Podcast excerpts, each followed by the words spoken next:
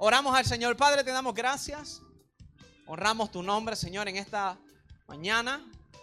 Señor, creyendo que tú vas a traer revelación a la palabra de hoy, Señor, y vamos a aprender y vamos a, a ser ministrados por tu palabra, Señor. No tan solo emocionalmente, Señor, sino que podamos transformar nuestra manera de pensar, nuestro entendimiento, nuestro corazón, Señor, transfórmanos. Haz lo que tú quieras con nosotros, Señor. Simplemente somos hombres y mujeres de Dios que queremos agradarte, Señor.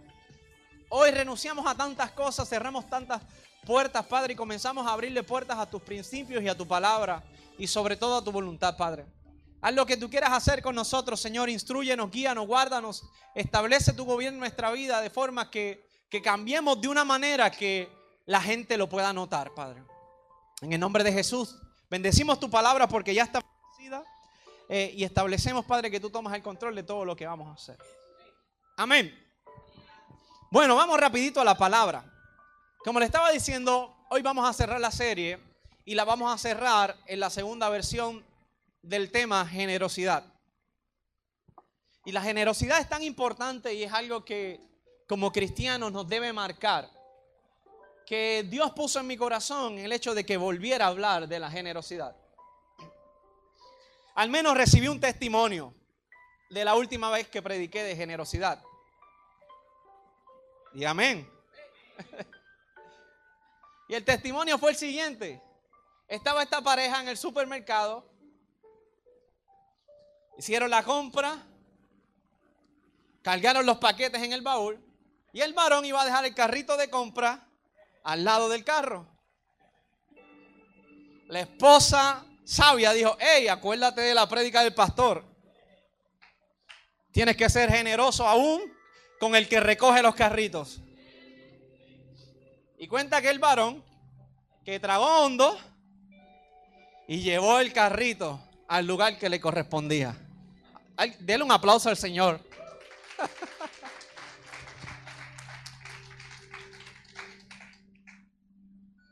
Eso es ser generoso.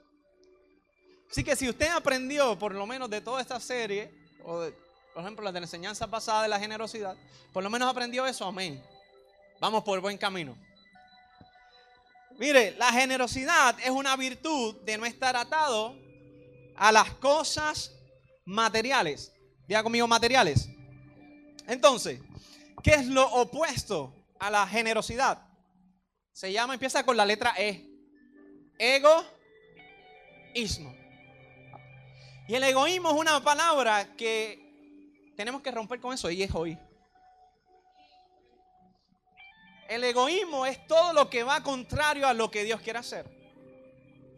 De hecho, la palabra egoísmo es algo, es, algo tan sencillo y es simplemente tener amor más, más a, a tu persona que a las demás. Es estar centrado en lo que tú quieres, en tu beneficio y no te importa más nadie. El egoísmo, el, término egoísmo es algo, mire esto, hace referencia al amor excesivo e inmoderado que una persona siente sobre sí misma. ¿Cuántos se aman? Es importante que nos amemos. Pero cuando tú te amas tanto que no te importan los demás, tienes que preocuparte. Diga conmigo, eso es egoísmo. ¿Cuántos egoístas hay? No, no, no, no. Sí, porque uno está acostumbrado a decir amén, a levantar la mano. Entonces, ahí los pastores hacen el trick. Miren esto. Busque su Biblia y vamos a compartir varias historias hoy que nos van a administrar nuestra vida. Vamos a, a tratar de ir al grano. Los otros días en, el, en, el, en los chats me escribieron por ahí que enviaron un meme, una de las hijas amadas de esta casa diciendo, cuando el pastor dice que está por terminar y se extiende una hora más. Se tenía que decir y se dijo. Le dije, no te preocupes, hijita, que el domingo salimos a las 5 de la tarde. Para que siga con los memes. Así que busque su Biblia en Hechos capítulo 4, verso 32. Hechos capítulo 4, verso 32.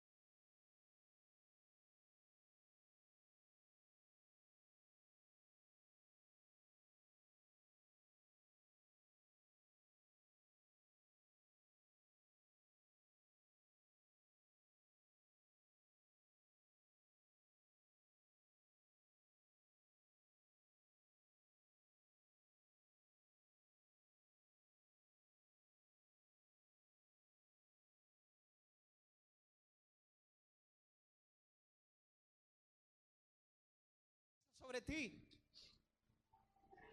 Tú das porque el alma generosa prospera. Entonces, este hombre no entendió el principio y quería adquirir quizás la fama. José o Bernabé era un hombre de Dios que de hecho después acompañó a Pablo, estuvo con el apóstol Pablo, o sea que su ofrenda marcó un antes y un después. Porque después era pana, jangueaba con el apóstol Pablo. O sea que su desprendimiento y su generosidad lo llevó a un nivel de ministerio grande que él jamás se había, experimentado. ¿Sabe lo que dice la palabra? Antes de que eh, eh diera su ofrenda, dice la palabra que estaban orando los apóstoles, interrumpió y cayó un terremoto y todos fueron llenos del Espíritu Santo. Y no fue el Pentecostés, fue después en Hechos capítulo 4. ¿Usted me entiende? Cuando el Espíritu Santo está en ti, tú te desbordas por dar. Cuando el Espíritu Santo está en ti, tú vienes y dices, pastor, hoy yo voy a sembrar en el nombre de Jesús. Hoy yo voy a hacer un voto con mi Señor. Señor, aquí te entrego por mis generaciones. Señor, aquí yo... Va. está muy serio hoy. ¿Les hago un chiste? Nosotras, mi esposa y yo, por, toda la vida hemos sido generosos de alguna manera u otra. Yo antes era un tacaño de lo más duro. Pero el Señor me ablandó, no sé cómo lo hizo. Yo era duro, pero duro. Entonces llegó un momento que ya era algo que estaba en mí. Yo sembraba y sembraba en la iglesia. Y yo iba en la iglesia y traía ofrendas, pactos, primicias. Y llegó un momento donde estábamos pasando por un momento económico un poco difícil. Y con todo y eso dábamos. Y este domingo, y dimos una ofrenda. Hay, hay veces, le voy a ser honesto, hay veces que yo daba lo que tenía el domingo en la iglesia. Todo lo que hay. Fueran 100 pesos, fueran 5, fueran 10, le daba todo. Todo lo que hay. En fe y en honra. Y ese domingo dimos una ofrenda. Nos fuimos a casa. No me acuerdo si comimos en Burger King o algo así. ¿Sabe? Cuando uno sale los domingos, la pastora es la primera que me dice, tú no me vas a llevar a church. Tú no me vas a llevar a un fast food. Entonces, ella exige, hermano. No es fácil. Entonces, aquel día comimos, almorzamos, nos fuimos para casa. Hicimos lo que fuéramos a hacer. Entonces, al día siguiente, no teníamos nada. Diga nada. ¿Alguno de ustedes, no hace la mano, ha estado alguna vez sin nada? Yo creo que muchos de nosotros. Pues estamos sin nada. Yo creo que en aquel momento la pastora no estaba trabajando, yo era el único sueldo. El lunes voy a trabajar. ¿Cuántos hombres y mujeres de fe hay aquí? Pues mire, ese lunes yo voy a trabajar, salgo de casa, salgo y digo, voy para el correo. Y en el correo voy a encontrar un cheque en el nombre de Jesús. Tú sabes que uno se llena de fe a veces. Y uno, y uno piensa en esas cosas. Y Dios lo ha hecho. Y voy al correo y digo, en el nombre de Jesús, ahí va a haber un cheque. En el nombre de Jesús, voy para allá, abro con la fe, cierro los ojos así como si fuera un programa de televisión. Abro. Había nada. Espíritu Santo, estamos pasando, Señor, pero yo sembré, yo creyendo en la promesa, creyendo en la palabra, fui generoso, sembré en tu reino. Y abro aquel apartado y no hay nada. Mira, aquí en blanco. Cero. Día conmigo cero. Nada. Había aire. Entonces, llego a mi casa, medio tristongo. Yo, padre, la fe, Dios mío, la fe se fue un poquito abajo, bajó mi nivel de fe. El termómetro de fe bajó un poquito. Y la pastora, de esas, de esas cosas que le dan a ella a veces, de recoger en algunos momentos que, como que no son propicios para estar limpiando la casa. Sí, porque la pastora a veces, a veces nada más, a las 12 de la noche le da con recoger. Y después me manda a mí a hacer algo y yo, mamá, sí, esta hora, esta hora, ¿quién va a recoger esta hora? Esta hora es para dormir.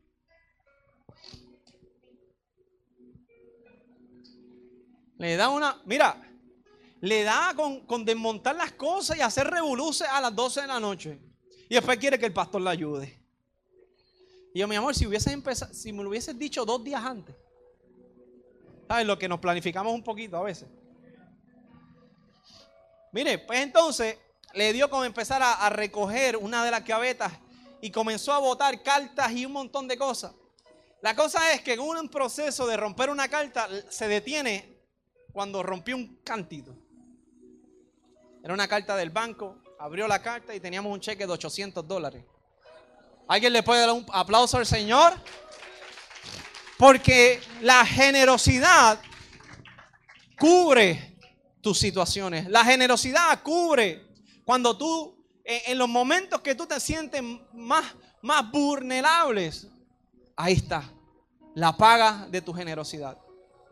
Yo no quiero decir que, que el reino de Dios es para, es como como alguien que tú das para recibir algo a cambio, pero hay una promesa y hay palabra. Que aquel que siembra tiene derecho a recoger. Entonces el reino de Dios siempre tiene recompensa. Cuando yo vi ese cheque 800 pesos del banco, de la casa, nunca más he recibido uno, pero era algo del seguro o algo de la casa, 800 pesos. Yo dije, wow, Cristo. Le dije, vámonos para Walmart, cambia eso ahora. porque habíamos dado un paso de fe y habíamos sembrado lo que teníamos. Entonces en Dios ninguna siembra tuya es en vano.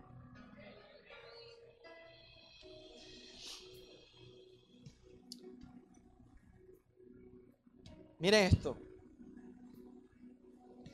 En Hechos capítulo 4, verso 31 habla de, de la llenura del Espíritu Santo que vino sobre los apóstoles y sobre Bernabé y todos los que estaban allí.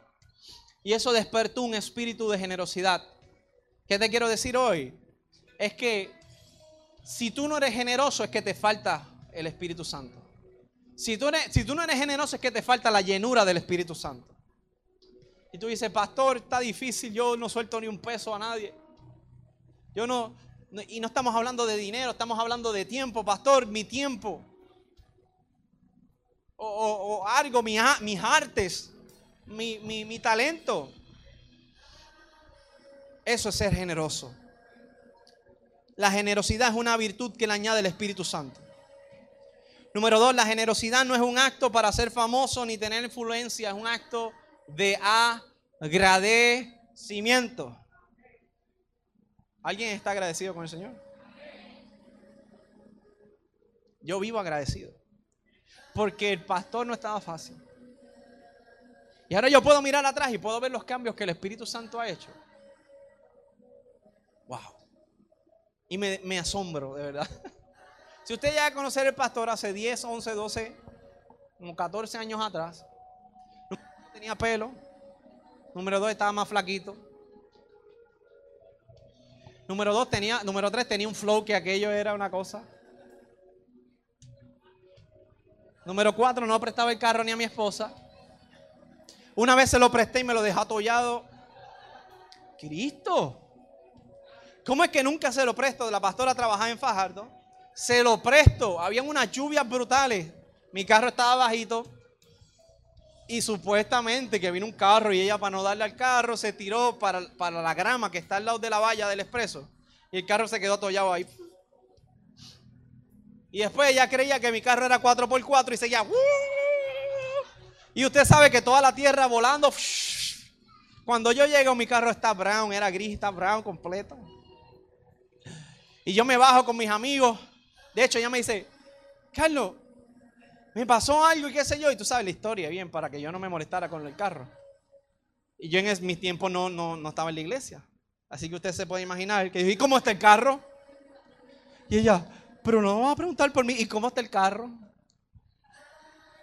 Llego con mis amigos, todo un paréntesis, llego con mis amigos.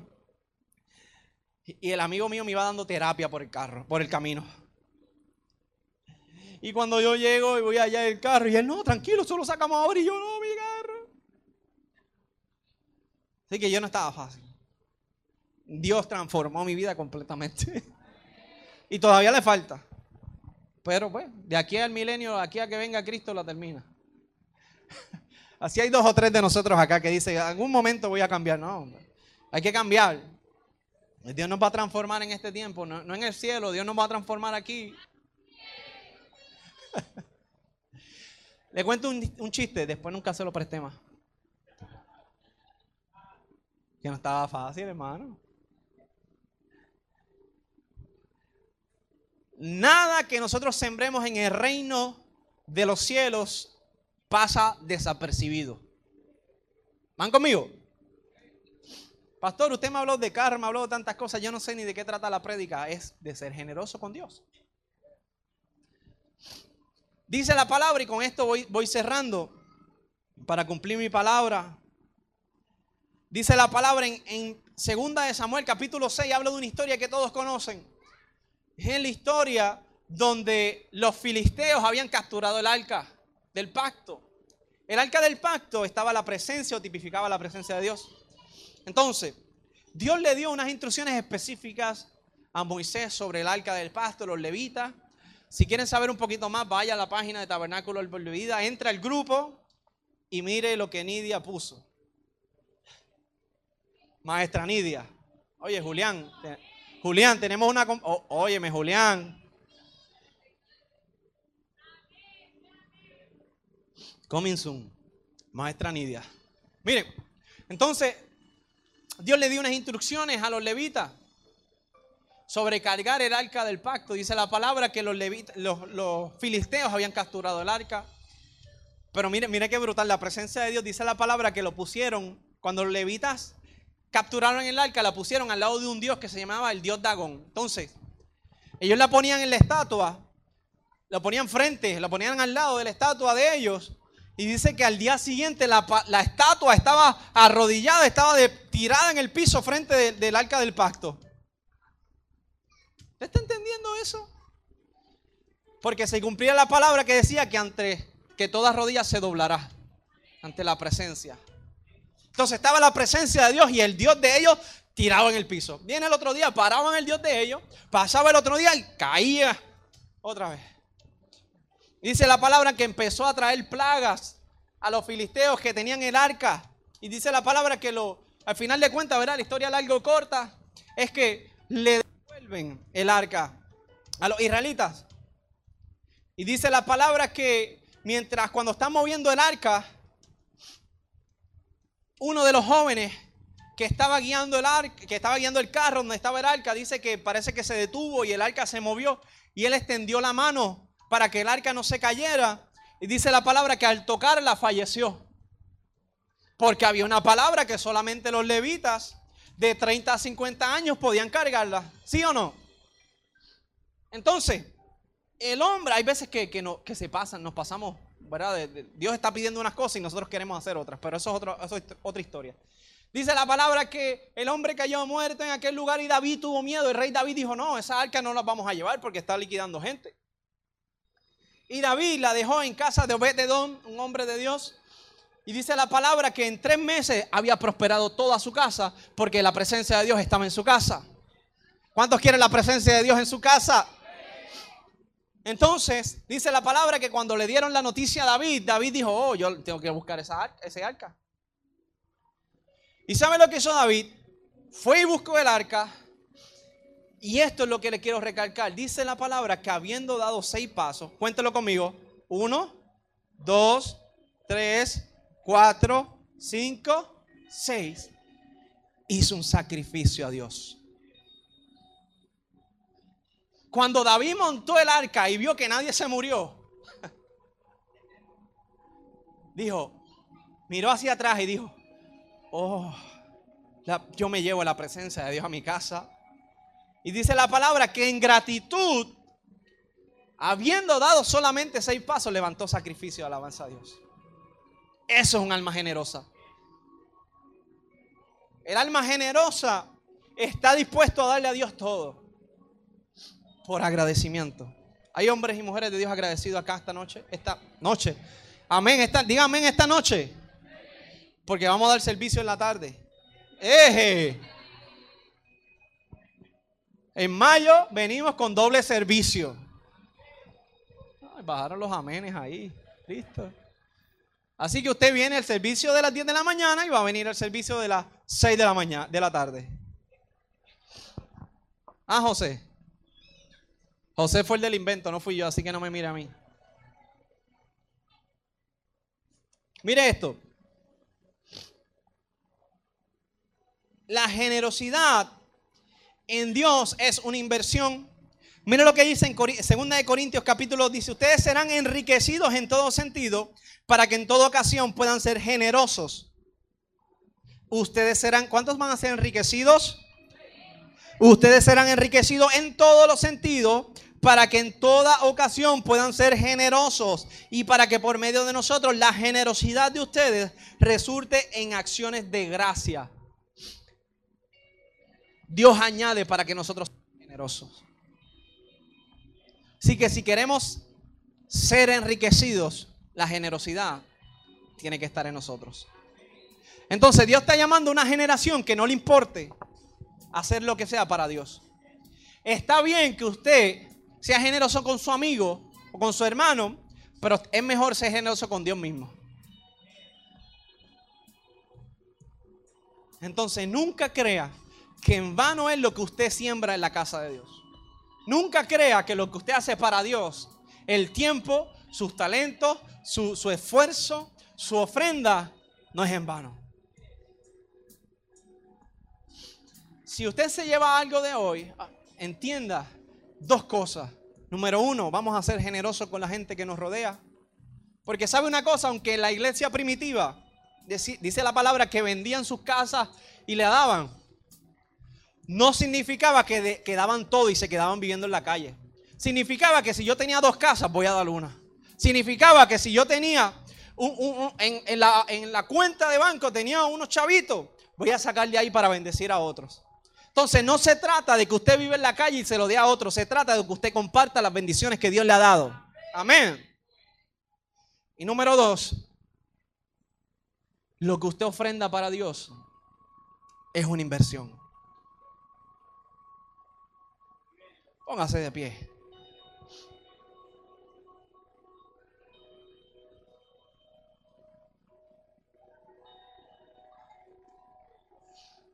Tírese ahí un poquito, vamos, tírese. Hay dos o tres que le hace falta. A los varones que jugamos baloncesto ayer nos hace falta un poquito, estamos adoloridos. Habían dos o tres bebiéndose Alif y Advil y toda esa cosa.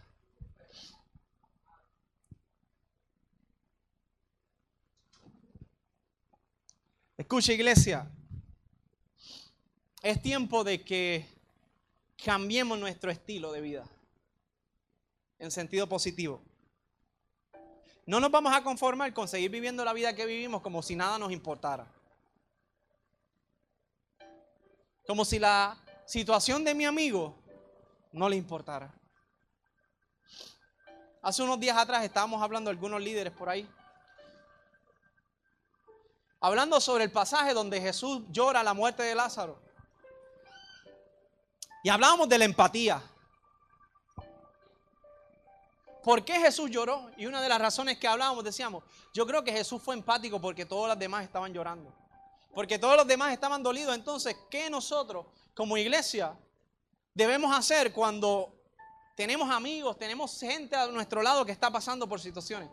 ¿Sabe qué? La generosidad no se trata solamente de dinero. La generosidad se trata de que te importe la otra persona.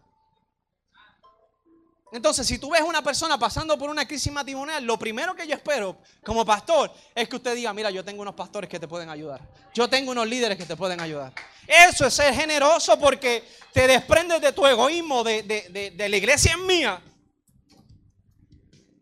Y dice, yo tengo unos líderes que te pueden ayudar. Eso es ser generoso. Entonces, yo espero que desde hoy en adelante nosotros nos comience, nos comience a importar las demás personas que están a nuestro alrededor. Y si no tienen 10 pesos para sembrarlo, por lo menos invítalo a la iglesia. Que si yo lo tengo que sembrar, se lo siembro. Así que esta es una temporada para Tabernáculo Árbol de Vida de ser generosos. Así que usted va a escuchar cosas raras como las que estamos haciendo. Quizás usted dice, pastor, ¿qué es eso de un car wash gratis? No sé. Pregúntele a Eric. Pero esos son desprendernos de lo que nosotros tenemos para darle a otra gente. Y por medio de darle a otra gente, traerle un mensaje de esperanza y de salvación y traerle a Jesús. Porque qué más generoso fue el Padre Celestial que dio a su Hijo, a su único Hijo. Entonces a nosotros nos pesa darle unos darle tiempo. A nosotros nos pesa venir traer una ofrenda. nosotros nos, pesa venir y, venir a la iglesia y poner unos plafones como puso José ayer. Adiós hoy. Hello. Jesucristo dijo, el, Dios dijo, yo doy al único hijo que tengo porque soy generoso con la raza humana, con mi creación. Y envió a su hijo. ¿Cuántos se han desprendido de sus hijos por unos días? Yo en siete años podemos contar con una mano cuántas veces he dejado Ezequiel. Pero estoy orando para irme para España y dejarlo por lo menos 10 días. Con la pastora. Nos vamos, yo y la pastora para allá, para España. Dejamos al, abuelo predicando acá el domingo y nosotros nos vamos para Europa, para allá. No, no, no se invite, hermano. No soy tan generoso. Todavía Dios está bregando conmigo.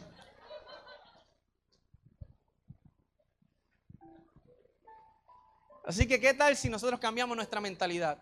Como iglesia, Tabernáculo Árbol de Vida se va a conocer porque una iglesia dada a la, a la ciudad es una iglesia dada a recibir todos los necesitados y a dar. Entonces, Dios nos va a prosperar cuando dejemos de mirar nuestro bolsillo y ver si tenemos dinero o no. Ahí es que Dios nos va a prosperar. Cuando dejemos de darle importancia a lo que no tiene importancia. Porque la palabra dice primeramente, Enfócate, ejerce el reino de Dios y su justicia y las demás cosas van a ser añadidas. Entonces, ¿por qué te preocupas? Preocúpate por seguir la iglesia primitiva, el modelo del primer siglo. No doy todo lo que tengo, pero doy de lo que tengo. Así que cierre sus ojos ahí, vamos a orar. Padre, te doy gracias. Gracias por tu bondad, gracias por tu amor, gracias por tu misericordia, Señor. Padre, te bendecimos. Y hoy establecemos, Padre, que, que abrimos la puerta de la generosidad y la dejamos abierta de par en par, Señor. Porque vamos a ser seres generosos, Señor. Hoy rompemos en el nombre de Jesús contra todo egoísmo. Pero el egoísmo no lo rompemos con la oración, el egoísmo lo rompemos con las obras. El apóstol Santiago dice que serviría decirle a un mendigo, Dios te bendiga, que Dios te proteja y te cuide. El apóstol Santiago decía, de nada te sirve tu religión si simplemente oras por aquellos que necesitan. Dios no te está llamando a orar por, lo que, por los que necesitan, Dios te está llamando a accionar, a obrar y a suplir las necesidades de aquellos que están necesitados. Entonces, si el apóstol Santiago nos enseña eso, yo creo que es tiempo de que nos movamos en vez de orar, accionar. En vez de orar, suplir. No tan solo tiene que ser una combinación de las dos. Oramos, pero también suplimos. Oramos por su alma, pero suplimos su necesidad. Así que Padre Tabernáculo Árbol de Vida, yo declaro que saldremos a las calles, a nuestros trabajos, a nuestros lugares de influencia, Señor, y bendeciremos gente. Bendeciremos las naciones, no tan solo monetariamente, sino también con una palabra.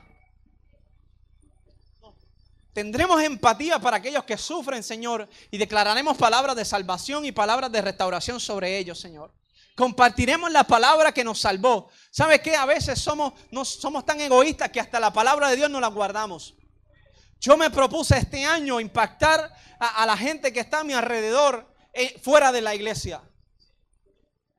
Quizás por la posición que tengo no puedo eh, hablar del evangelio a mucha gente, por, por la posición que tengo, pero eh, eh, a mis compañeros laterales, así hacia el lado, sí. Entonces, ¿qué vamos a hacer?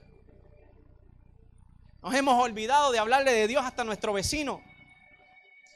Vivimos allí encapsulados y, y, después nos llaman cristianitos de cartón. Ah, Espíritu Santo. ¿Por qué? Porque vivimos metidos en la iglesia, pero la iglesia no se refleja en nosotros. Pastor, hoy usted vino a dar palo. Amén. Así que Padre, oramos para que tú pongas el Espíritu Santo y su llenura para que nosotros podamos ser generosos en todas las áreas, Señor. Bendigo esta casa, bendigo esta generación, Señor. Una generación generosa. Tabernáculo Árbol de Vida de Bayamón, Señor, vendrá. Harán fila ahí porque tendremos cosas para regalarle a la, a la- a la comunidad. Harán fila buscando artículos, buscando, no sé. Porque de aquí saldrá la generosidad y la gente, las noticias, estarán preguntando qué pasa en Tabernáculo Árbol de Vida y es que Tabernáculo le suple a su comunidad. Tabernáculo de Árbol de Vida le suple a su municipio, no sé. Seremos seres desprendidos.